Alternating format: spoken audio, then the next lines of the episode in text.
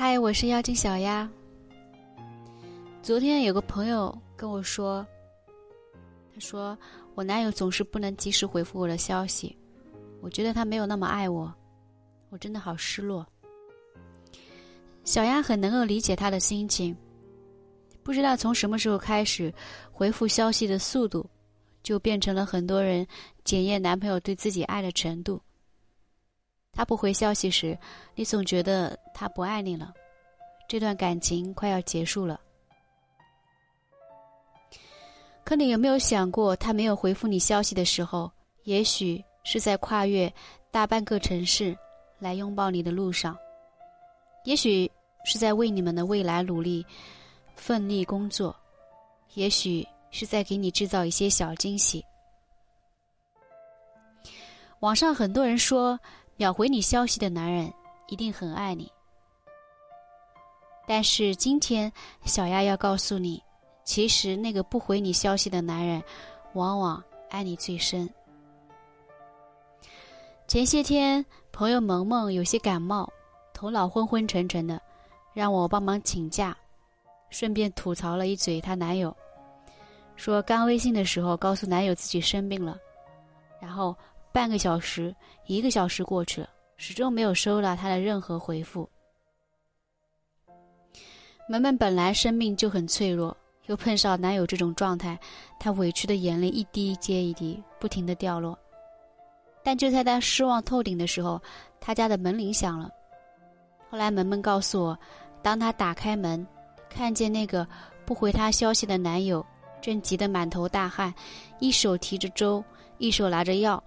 站在门口的时候，他哇的一声哭了出来。之前所有的委屈好像在一瞬间烟消云散，就要被感动代替。就是这个不回消息的男人，得知女友生病，第一秒就是请假离开公司，跑到药店买药，担心她没有吃饭，又跑去买粥，之后又因为堵车一路狂奔过来。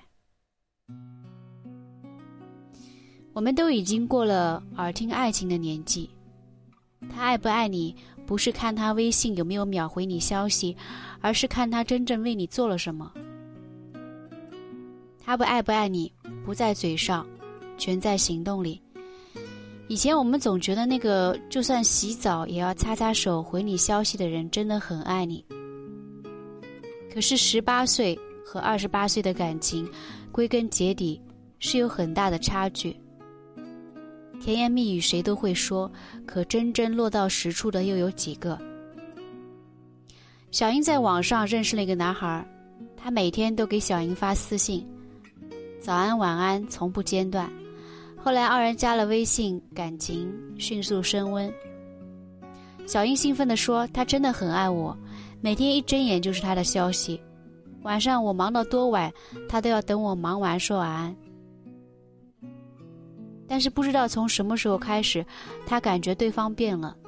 他不会突然在微信上冒出一句“我想你了”，也不会在他伤心的时候体贴关怀。后来两个人莫名其妙就结束了，连个分手的理由都没有。男孩很快换了新女友，在朋友圈大方秀起恩爱，独剩他自己还在祭奠这段没有任何实质意义的感情。原来那个总是二十四小时在线回你消息的人，可能只是聊你，并不是爱你。仔细想想，你说自己饿了的时候，他是立刻叮嘱你去吃饭，还是帮你订了外卖？